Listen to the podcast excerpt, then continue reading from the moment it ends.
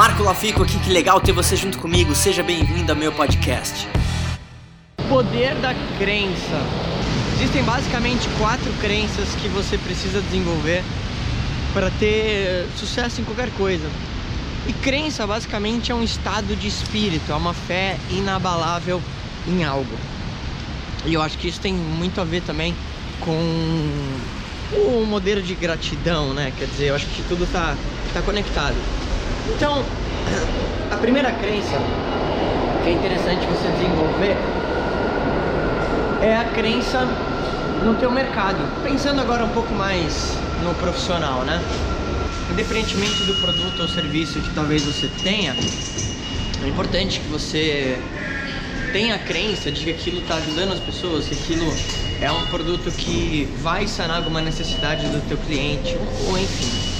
Então você precisa ter a crença que aquilo faz sentido para você, porque senão mesmo que você tenha o dinheiro, você não vai querer trabalhar com aquilo.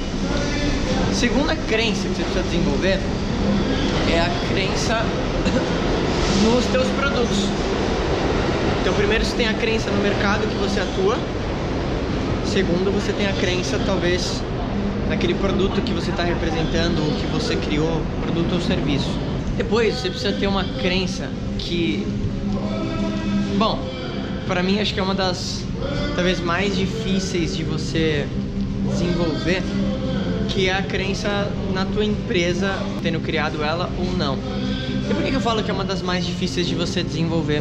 Porque, principalmente quando você trabalha com uma empresa, dependendo da onde você tá, é, talvez você não tenha aquela cultura mega empresarial e tem muita gente que talvez trabalha num lugar que ela não gosta tanto, com pessoas que ela não gosta tanto, mas para você crescer numa empresa ou até mesmo na tua empresa, se você não tiver a crença que é aquilo que você precisa fazer, eu sempre falo isso, você nunca vai conseguir competir com alguém que ama aquilo que faz, talvez naquela empresa específica. Não sei se você consegue entender. Tem muita gente que fala assim: ah, não, mas se eu tivesse um aumento, eu ia trabalhar duas vezes melhor. Mas na verdade é o contrário, você tem que trabalhar duas vezes mais para depois vir o aumento. Só que o lance é que se você não é totalmente apaixonado por aquilo, e você, ah, pô, eu tô aqui pelo dinheiro e isso é um negócio temporário, você nunca vai conseguir trabalhar talvez nesse nível de produtividade porque o teu mental vai depor contra você. Você nunca vai ter aquela vontade mesmo de fazer e aí é difícil competir realmente com quem ama fazer aquilo. Então, analisa isso para você. E a quarta crença, que essa realmente talvez seja mais desafiadora de todas, é a crença em você é a crença que você pode, a crença que você poderia ganhar mais, a crença que você poderia se tornar mais. E eu entendo que é difícil, principalmente quando eu comecei a empreender, é...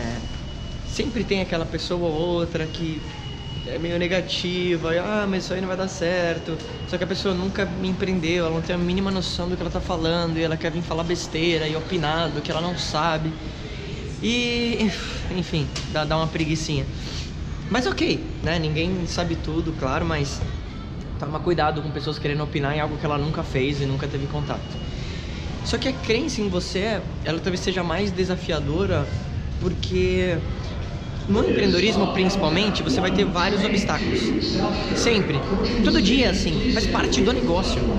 Quer dizer, você, principalmente quem começa a empreender, você tem a audácia de querer viver o tipo de vida que 1% da população vive e talvez não ter problemas, ou talvez ser tudo uma maravilha, não, não vai ser assim. E essa crença ela vai vindo conforme o tempo. Você atinge um resultado, tua crença aumenta. Você atinge outro resultado, tua crença aumenta. E isso só vai aumentando. Essa crença vai aumentando, você começa a realizar mais. Só que a base de qualquer realização é você acreditar que você pode.